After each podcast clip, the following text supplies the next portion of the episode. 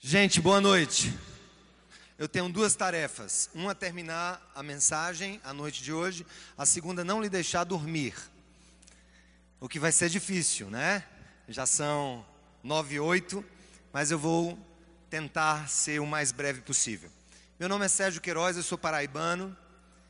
Pastorei uma igreja chamada Igreja Batista do Bessamá, que depois passou a ter o nome de Cidade Viva e eu vou explicar para vocês como é que isso aconteceu no processo. Mas eu quero começar com um texto bíblico. Colossenses, carta de Paulo aos Colossenses, capítulo 1. Carta de Paulo aos Colossenses, capítulo 1.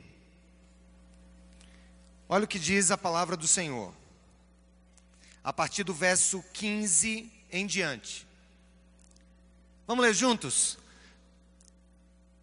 Ele é a imagem do Deus invisível, primogênito sobre toda a criação, pois nele foram criadas todas as coisas, nos céus e na terra, as visíveis e as invisíveis, sejam tronos ou soberanias, poderes ou autoridades, todas as coisas foram criadas por ele e para ele. Ele é antes de todas as coisas e nele tudo subsiste. Ele é a cabeça do corpo, que é a igreja. Repita comigo: ele é a cabeça do corpo que é a igreja. É o princípio primogênito dentre os mortos, para que em tudo tenha supremacia. Pois foi do agrado de Deus que nele habitasse toda a plenitude, e por meio dele reconciliasse consigo todas as coisas, tanto as que estão no céu quanto as que estão na terra, estabelecendo a paz pelo seu sangue derramado na cruz.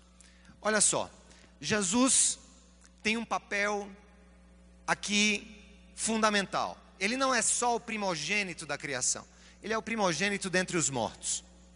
Quando Paulo escreveu essa carta aos, aos Colossenses, aquela igreja tinha um pensamento um tanto quanto gnóstico.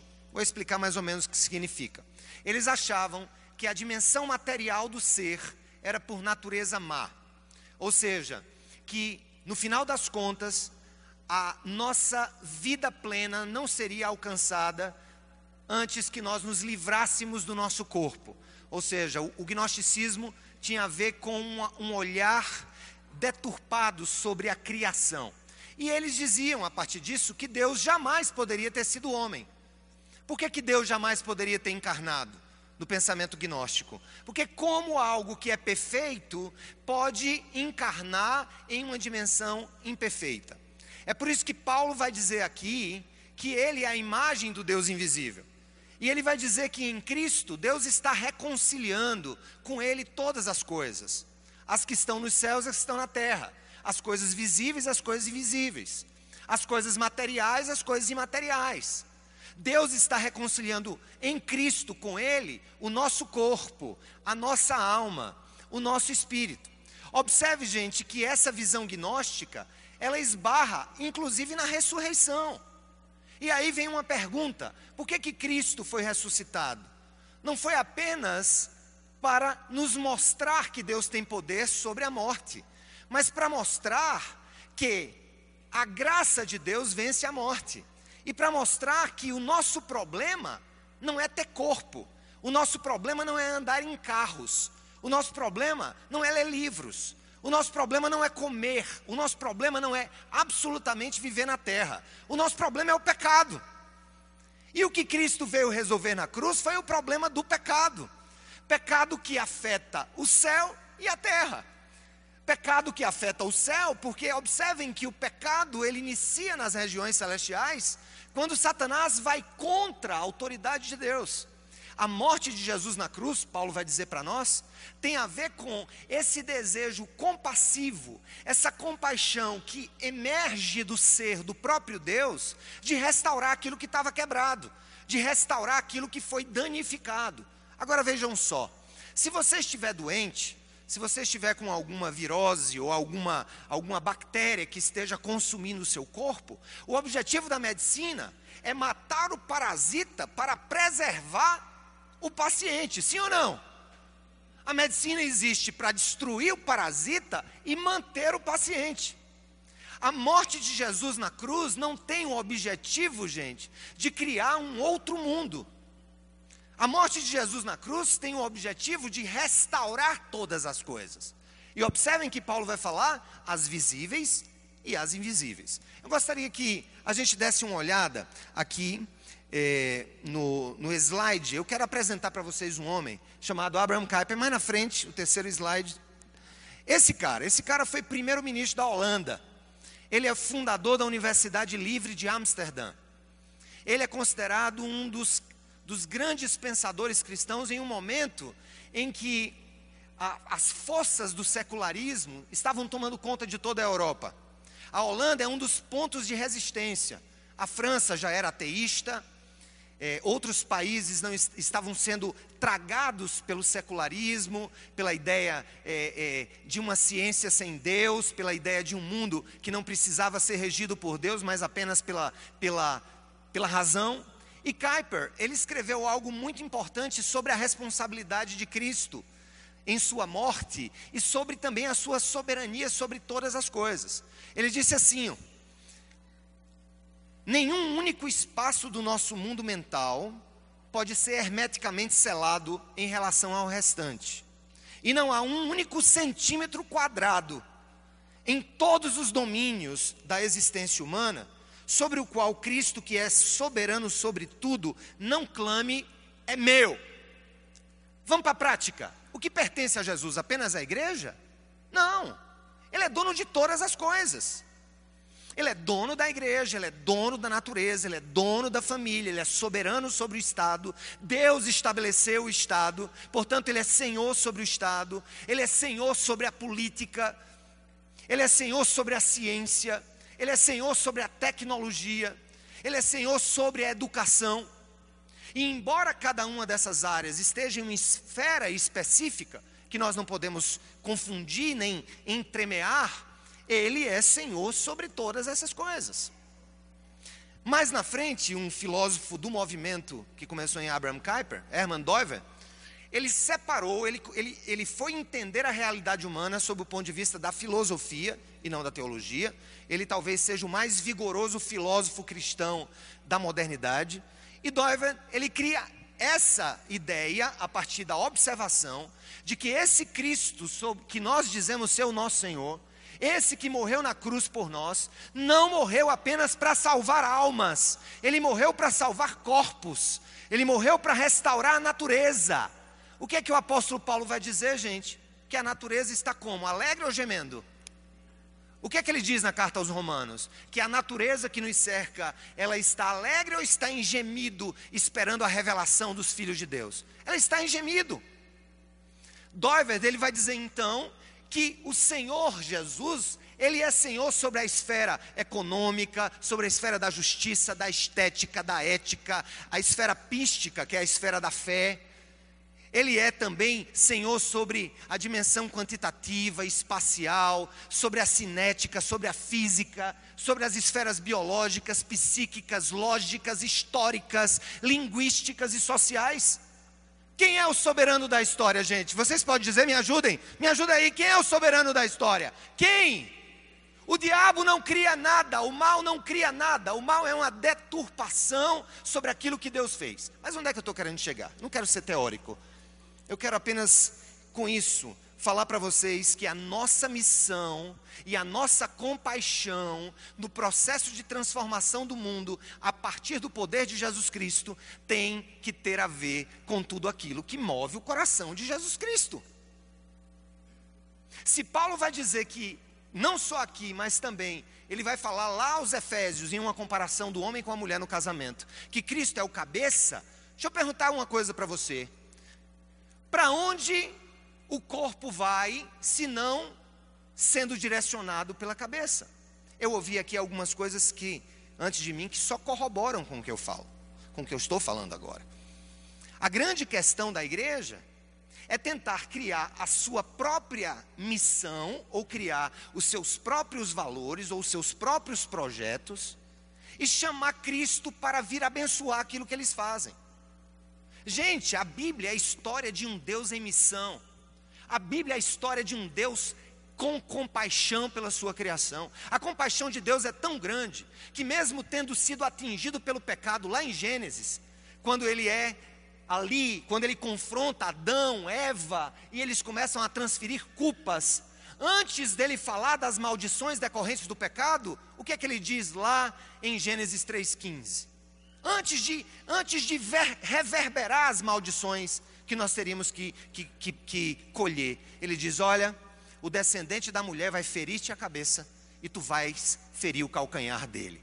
Ele já dá ali a sua maior expressão, a primeira expressão de que o descendente da mulher, ele está falando de Jesus Cristo, iria esmagar a cabeça da serpente. Mas por que, que ele faz isso?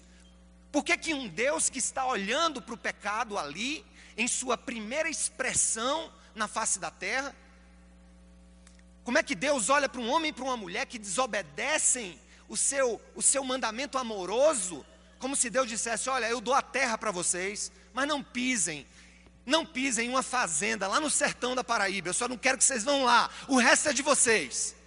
E ele vê exatamente esse povo que poderia ter usufruído de toda uma bela e perfeita criação, fugindo para procurar aquele único lugar que Deus determinou que eles não fossem, para que eles entendessem que não eram deuses, mas eram criaturas submetidas a Deus. Mas esse mesmo Deus que é acossado com esse primeiro pecado, ele já mostra compaixão. Mas a compaixão de Deus, gente, nós estamos muito mal treinados. Nós nos polarizamos na América Latina. As nossas discussões estão muitas vezes voltadas ao seguinte: peraí, temos que fazer ação social? Ah, vamos fazer ação social. O que é mais importante, evangelismo ou ação social?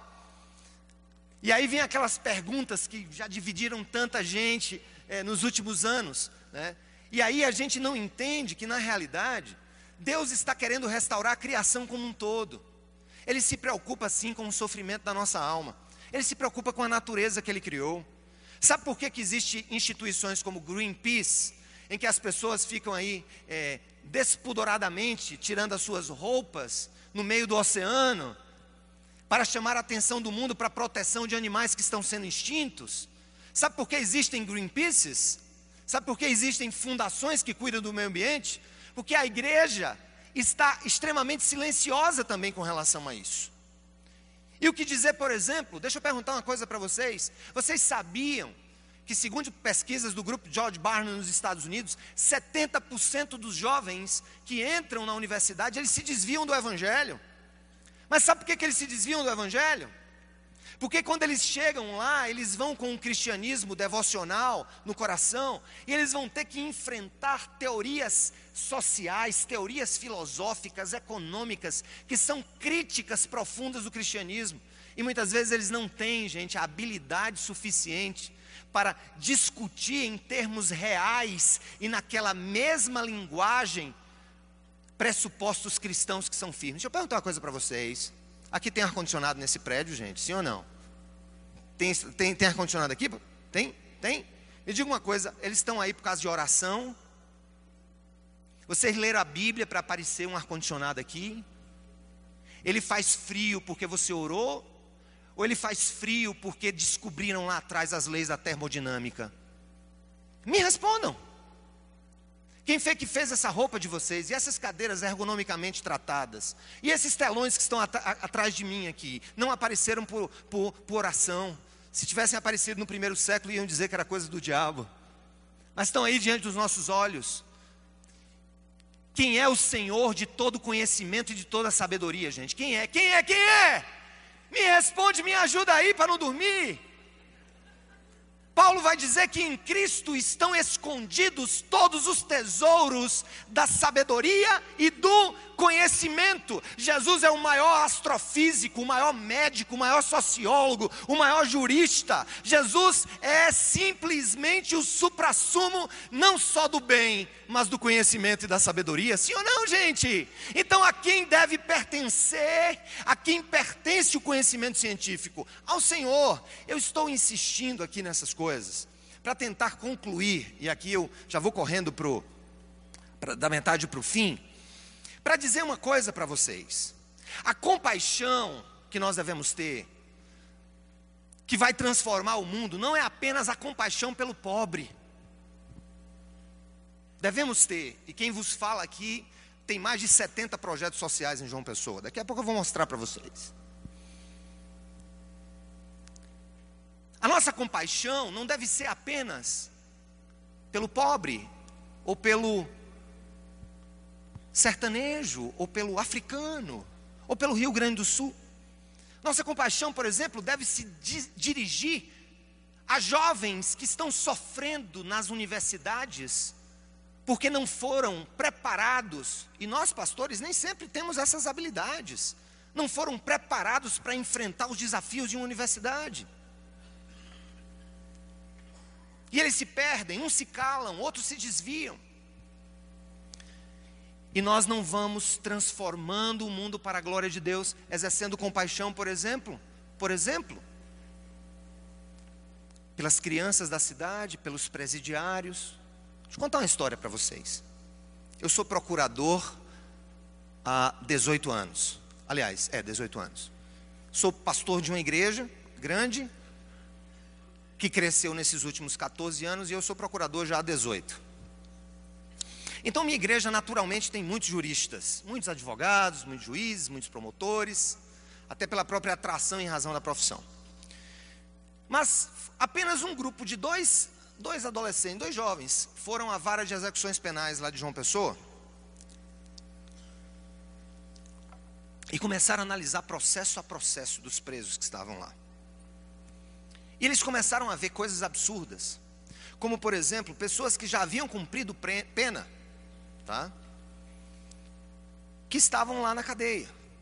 Agora, por falta de uma petição de um parágrafo. Uma petição de um parágrafo, para atentar ao juiz das execuções penais que havia alguém ali, um ser humano preso naquele lugar. Aqueles jovens começaram a fazer esse projeto, a desenvolver esse projeto. E aí, gente, uh, o Conselho Nacional da Justiça chegou para um mutirão no Nordeste, um mutirão carcerário, na época era um, um dos ministros do STF, era o presidente era o presidente, eu não vou dizer o nome, porque tem gente que não gosta dele também. Mas o que importa é que ele montou uma estrutura no Nordeste, e quando chegou na Paraíba, esse juiz de execução penal, que não era cristão, disse: Olha, tem uns jovens aqui, de uma igreja tal, de uma fundação tal, que estão analisando o processo, e eles estão soltando, mas eles não estão só soltando, eles estão profissionalizando esses, esses, essas pessoas que estão saindo, eles estão tentando conseguir empregos, mas ainda são muito pequenos, ainda é uma coisa muito pequena. Final da história, dessa história. É, nos engajamos nesse mutirão carcerário na Paraíba e chegamos à conclusão que 700 pessoas em nosso estado, dos 7 mil habitantes do nosso sistema prisional, estavam presos indevidamente. Eu não estou falando, gente, de tentar livrar da pena, eu não estou falando dessas chincanas jurídicas que nós estamos vendo hoje no Brasil. Estou falando de gente de carne e osso como eu e você, que estavam presos por falta de um advogado em uma nação de bacharéis. Uma nação de bacharéis. Hoje tem curso de direito em toda esquina. Então por que, que eu estou falando sobre isso? É porque se por um lado, se por um lado nós temos que ouvir as dores do mundo, como Deus ouve as nossas dores e se compadece delas, é tanto, gente, que os capítulos finais da Bíblia especialmente ali, Apocalipse 21 e 22, vai falar de um restabelecimento da paz de Deus, da shalom de Deus, sobre toda a criação, inclusive sobre a nova terra. Mas Deus faz questão de dizer o seguinte: Ele enxugará, a Bíblia diz, Ele enxugará dos seus olhos o que? Toda lágrima. Não haverá dor, não haverá sofrimento, não haverá, não haverá tristeza. Na realidade, Deus está em movimento na terra, quer usando a gente, quer não usando a gente. A igreja é o corpo de Cristo. Mas se esse corpo está se desvinculando do cabeça em alguma área que ele é soberano sobre ela e deseja restaurar, ele vai fazer com que pedras clamem. Ele vai levantar outros. E nessa perspectiva, eu queria é, passar para vocês alguns erros que a gente comete na realização da transformação social. Algumas coisas mais teóricas, mas eu, eu, eu, eu optei por isso no final da noite. Mas bíblicas. Alguns erros que nós cometemos na prática da missão e no exercício da compaixão. Primeiro erro: constantinianismo. O que é isso? É o erro da igreja do século IV. Depois de perseguida por quatro séculos, ela é abraçada pelo Império Romano. O Império Romano precisava sobreviver para ter o cristianismo, aliás, para sobreviver, aliar-se ao cristianismo era essencial para aquele, para aquele rei, para aquele imperador é, do Império Romano no século IV. Mas o que, é que acontece com o passar do tempo? E vai acontecer com a Igreja Católica medieval. Começa a haver uma invasão da vida familiar, começa a haver uma extensão de da autoridade pastoral sobre outras questões da sociedade, projetos sociais com finalidade principal evangelística mas sem preocupação em transformar contextos, e a interdição da arte secular.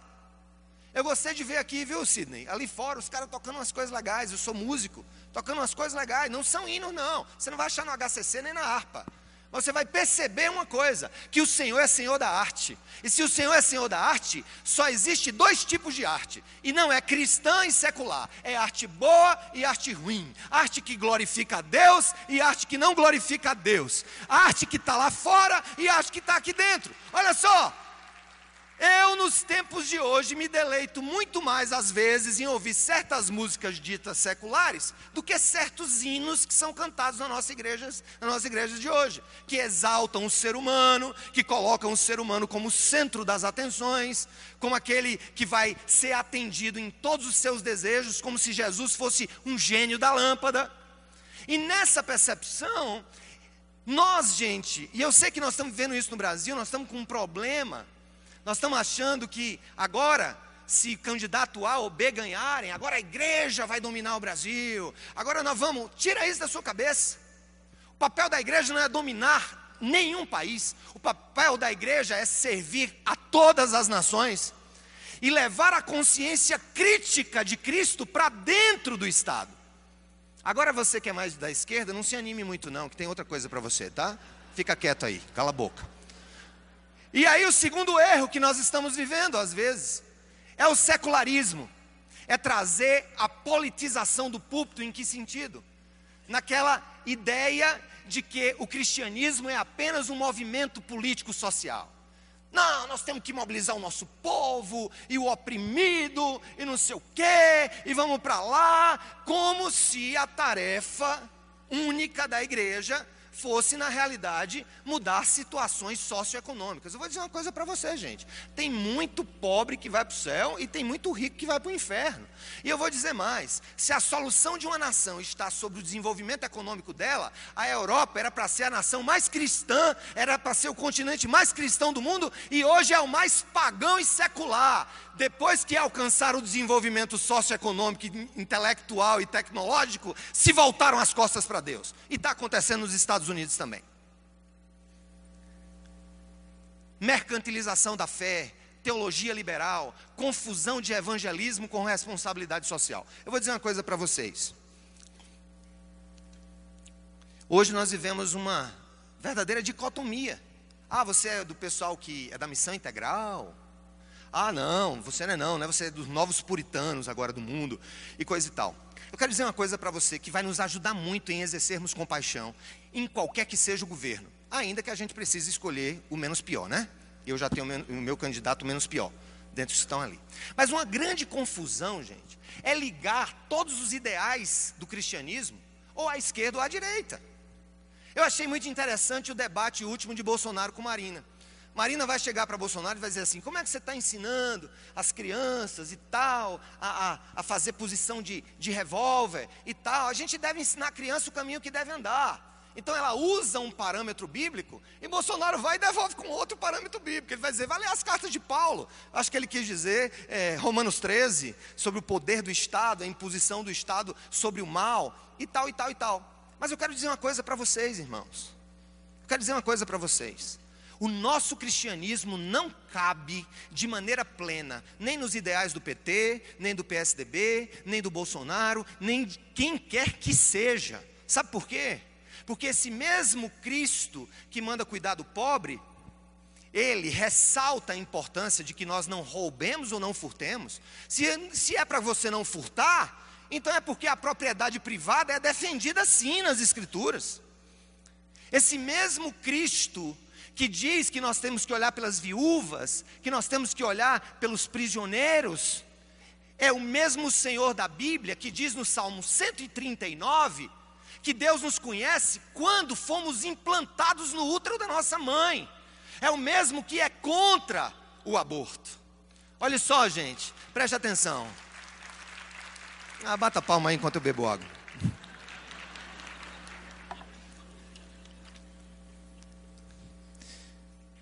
Eu quero sair daqui com uma convicção de que eu entreguei alguma coisa do Senhor para vocês sobre erros na nossa, no nosso exercício de compaixão.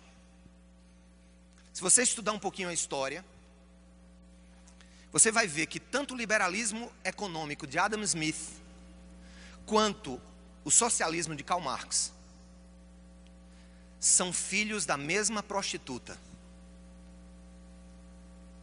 chamada de iluminismo. E você sabe qual foi a prostituição do iluminismo no século XVIII? Foi ter tirado Deus da equação e ter colocado na razão humana a solução para todos os problemas do mundo. Ambos são idealistas, ambos são utópicos, ambos querem criar o mundo à sua maneira, ou tirando os meios de produção do, do, dos, dos, capitalistas e colocando no, no, na mão do Estado, ou de alguma maneira através do desenvolvimento econômico, acharem que vão chegar no mundo ideal, um novo Éden, um novo paraíso. Botem uma coisa na cabeça: para que nós tenhamos uma compaixão transformadora, embora você precise ter candidatos, e aqui eu repito, precisamos nessa eleição ter o menos pior, eu já escolhi o meu menos pior, eu quero dizer que a igreja transita além das ideologias da esquerda e da direita. A igreja de Jesus é a esperança do mundo. A igreja de Jesus é o corpo do Cristo ressurreto. A igreja de Jesus é a nova sociedade de Deus. Nós temos que ter a devida capacidade de, nos nossos dias sermos profetas e apontarmos para todos os candidatos e mostrarmos para eles os seus pontos cegos. Uma última coisa que eu queria mostrar para vocês aqui é um terceiro erro que a gente comete na gestão da nossa da nossa ação social, aliás, a nossa compaixão. Isso é um problema que eu posso dizer que veio com as missões, e aqui com todo respeito ao, ao Bud, aqui com todo respeito aos americanos e europeus, mas é o fideísmo. É essa, às vezes, separação radical de fé e razão, esse anti-intelectualismo que tomou conta da igreja americana depois do, do iluminismo e que veio com os missionários para cá. Pensar racionalmente parece que era uma coisa contrária à fé. Tem uma pessoa que trabalha conosco em uma das nossas instituições que ele disse: Não, não acredito que o homem foi na lua. disse, mas por quê? Porque a Bíblia não diz que haveria essa viagem. Eu digo, mas a Bíblia diz que teríamos essa conversa? Esse também não. E esse é um problema antigo. É tratar, vamos voltar lá, essa espiritualidade apolítica. Uma missão que é reduzida a ganhar almas e nega a responsabilidade social. A ideia de que a nossa vitória final vai ser quando nós nos liberarmos do corpo. É interessante, vou fazer uma, uma brincadeira com vocês, que eu estou pregando sobre uma série sobre o céu. O céu de Platão e o céu da Bíblia. O céu de Platão vai dizer, de alguma maneira, que a gente tem que escapar do corpo, porque o corpo é mau. Mas o céu da Bíblia fala de uma nova Jerusalém, né? Está lá no capítulo,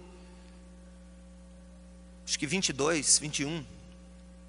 21, 22 do Apocalipse, que vai dizer que: Eis que vejo a cidade santa ataviada como uma noiva para o seu noivo, descendo para a terra, né? E ela vai dizer assim: o texto bíblico vai dizer que o trono de Deus estará na cidade, e os povos o adorarão.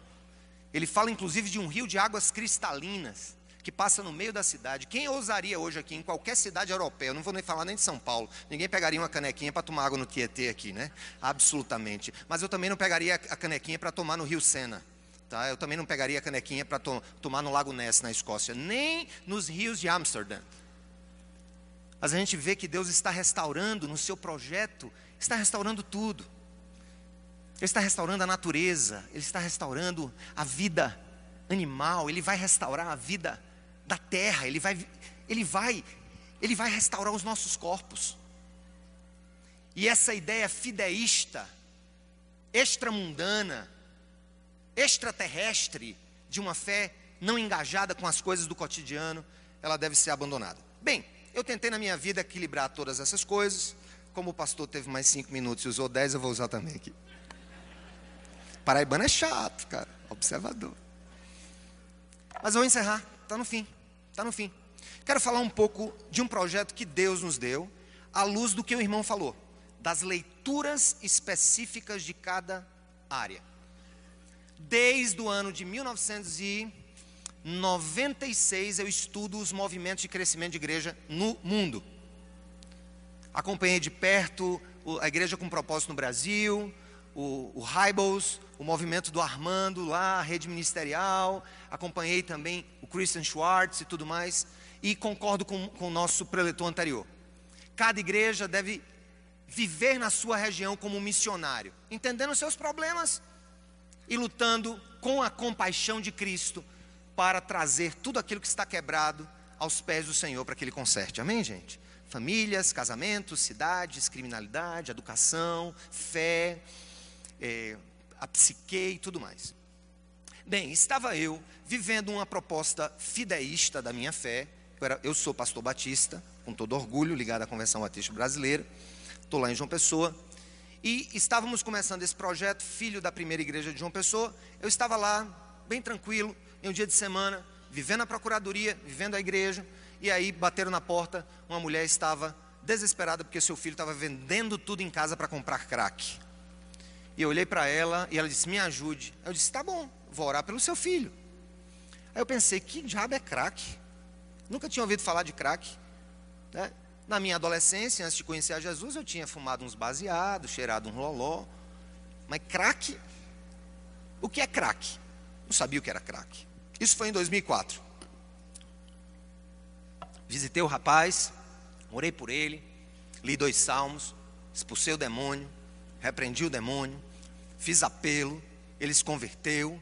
E eu disse, e aí, meu irmão? E ele disse, aí quando o senhor sair, eu vou entrar ali no quarto e eu vou cheirar mais, eu vou fumar mais, eu estou aqui na. Tô aqui, eu estou aqui na neura de eu preciso. Me ajude, me ajude, me ajude, me ajude com mais coisa. Eu não duvido, gente, que a oração cabe em todos os momentos. O Senhor nos mandou orar sempre, né? Mas ninguém aqui, quando um filho está doente, vai para o hospital perguntar se o médico é doutor, é, é, é, membro de alguma igreja evangélica, né? Você pergunta se o, o especialista do Einstein é, é, é, é, crente? Pergunta não, né? Pergunta se ele é bom, né? Se ele tem competência naquilo que faz. E eu vi que eu não tinha competência. E quando a gente não tem competência no que faz, e no caso ali era o crack, a igreja precisa entender que ela deve servir como um quartel, se não de treinamento, mas de incentivo a que especialistas em todas as áreas da vida possam ter compaixão de todas as chagas que o rodeiam nos seus contextos pessoais. E o que foi que eu fiz? Eu não tinha tempo, procurador full time, pastor de uma igreja full time, 150 pessoas, o ano de 2004, e eu disse: Deus, eu vou pelo menos comprar uma terra para construir uma casa de recuperação.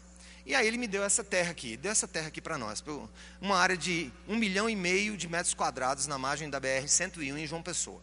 Eu disse, Senhor, eu não estou entendendo, eu quero um lugarzinho de um hectare para construir um centro de reabilitação. O senhor está me dando 150 hectares? Ah, entendi, o senhor quer que eu traga todos os malucos do mundo todo para botar aí, porque aí cabe os malucos tudinho. Pode mandar todo mundo de São Paulo, Estados Unidos, Canadá, entendeu? Que vai caber tudo aí. Então o Senhor disse: Não, eu tenho um projeto diferente para vocês. Você está no Nordeste, um dos estados mais pobres da federação, a Nazaré do Brasil. Pode alguma coisa boa vir da Paraíba? Até o nosso nome Paraíba é usado para tirar a dignidade das pessoas. Eu digo, eu vou fazer um negócio com você, viu? Para gente que acha que da Paraíba só tem jegue, diga para eles lá na, na, Target que tem, na realidade tem um só, que ele foi, foi visitar uns amigos lá em Alphaville. E aí o Senhor nos deu um projeto de uma cidade para construir aí. Um lugar onde eu pudesse reunir cristãos, não apenas devocionalmente cristãos, mas gente da área jurídica, econômica, de empreendedorismo, gente da área de saúde, de, de, de educação, de tratamento de drogas, de, de meio ambiente, de esportes. Porque ele disse: Meu filho, eu estou restaurando todas as coisas no meu sangue. E se eu sou o cabeça, eu te convido a me seguir. Eu vou fazer. Você vai me seguir. Vocês vão me seguir. E aí, gente, eu vivi um grande dilema. A igreja começou a crescer, 150, 200, 300. Final de um ano nós tínhamos 600 pessoas, dois anos mil e poucas pessoas. E eu digo, vou deixar a procuradoria. Preciso deixar a procuradoria. Preciso deixar de ser procurador para me dedicar apenas à igreja. E Deus diz: Não, você não vai sair, não. Eu digo, mas por quê? Ninguém, ninguém na minha casa dizia assim, nem meu pai, nem minha mãe. Ninguém dizia assim, nem minha mulher. E o Espírito Santo falou: Isso é pessoal, gente, pessoa física, CPF pessoal, não transfira para você, não tem nada a ver com você, comigo. História minha, aplicando aqui o que eu estou falando. Você não vai deixar, porque eu quero que você coloque em ação um plano para que você mobilize pessoas profissionais de várias áreas, que você os treine teologicamente, com cosmovisão, com filosofia, com pensamento integrado, para que eles transformem a cidade de João Pessoa e o estado da Paraíba. Eu digo, pois não, só não tenho dinheiro para comprar esse negócio aí, Senhor. E aí não tínhamos mesmo. Imagine uma terra de 150 hectares na margem da BR-101. Não vou contar a história não, que ela é longa e meu tempo já acabou.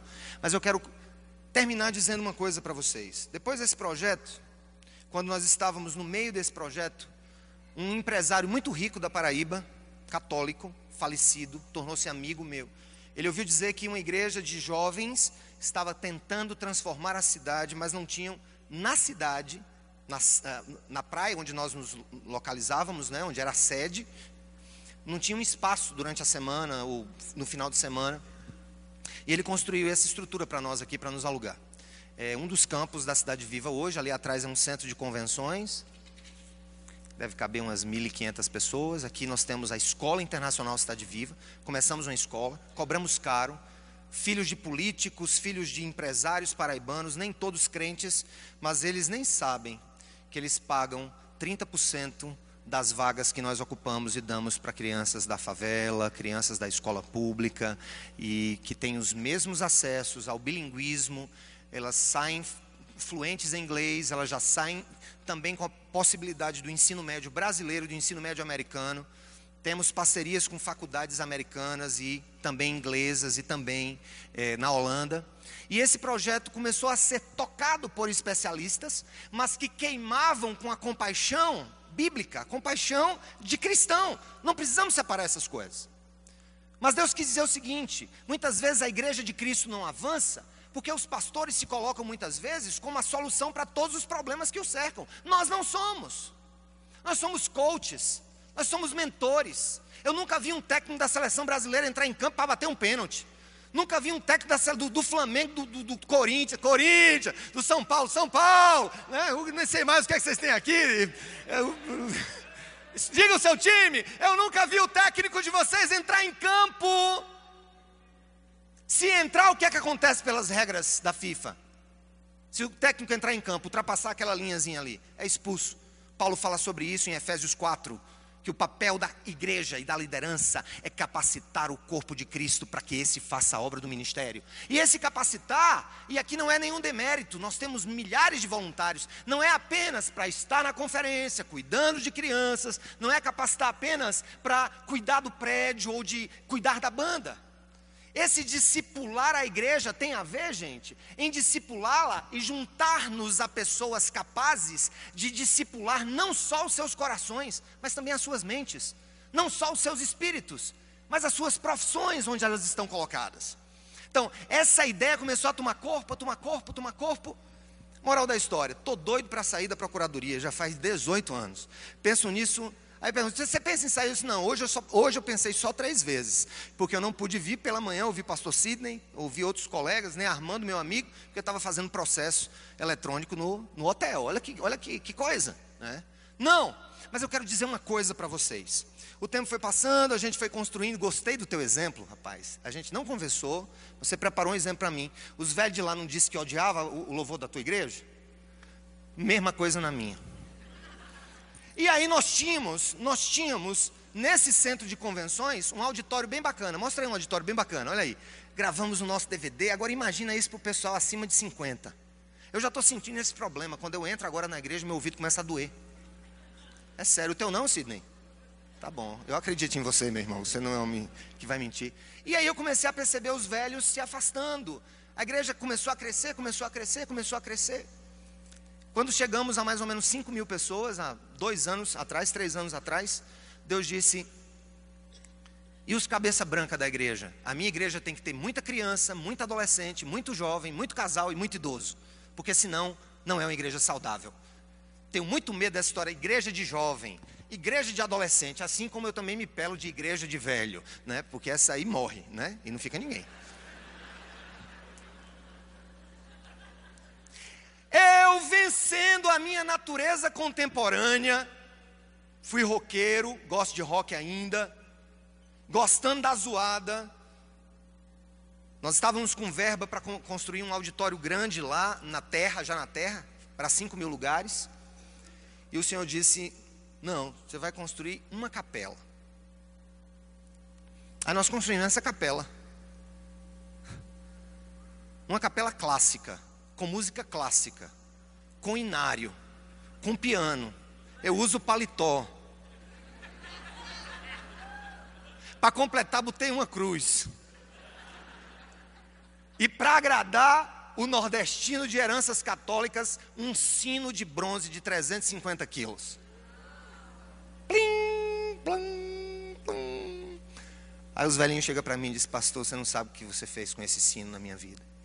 Você teve compaixão, primeiro, dos meus ouvidos, criando um outro ambiente para eu poder cultuar a Deus. E segundo, pastor, obrigado. Isso só me lembra eu criança no interior, lá em Cabrobó, em Pernambuco, lá em Patos, na Paraíba, na casa da minha mãe, ouvindo o sino da igreja matriz. E quem disse que igreja batista não pode ter sino? Vamos pesquisar a história que vocês vão entender porque que tiraram os sinos das igrejas no Brasil. Tem nada a ver com maldição. Mas eu quero dizer uma coisa. Aí o tempo foi passando, construímos a capela, Passa mais, menina. Pode passar. E começamos a construir uma, um centro de uma cidade nesse terreno, um coreto. E aí será o nosso futuro campus universitário, que a gente começa em janeiro do ano que vem. Mas eu quero dizer o seguinte: quero encerrar dizendo uma coisa para vocês. Compaixão deve ser ampla e restrita. Segundo, você não vai conseguir sozinho, como líder, exercer isso, mas você pode se aproximar de gente boa que pode fazer melhor do que você. Terceiro, não há limites para o desejo de Deus de restaurar o mundo.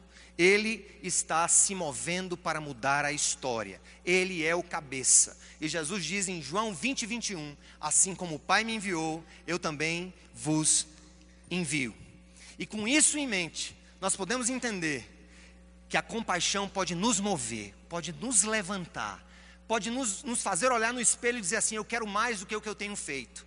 Eu não preciso de recursos. Gente, eu estou nos estados mais pobres da nação. Eu não vou nem contar como essa terra foi comprada e como hoje nós conseguimos pagar as contas, que você vai se espantar. Apenas vou dizer uma coisa: uma igreja com mil pessoas na Paraíba tem uma arrecadação de uma igreja com 100 pessoas aqui em São Paulo. Só para você ter uma ideia do quanto é muito difícil para nós. Mas Deus não está preocupado com dinheiro. Você não precisa de dinheiro, você precisa de compaixão.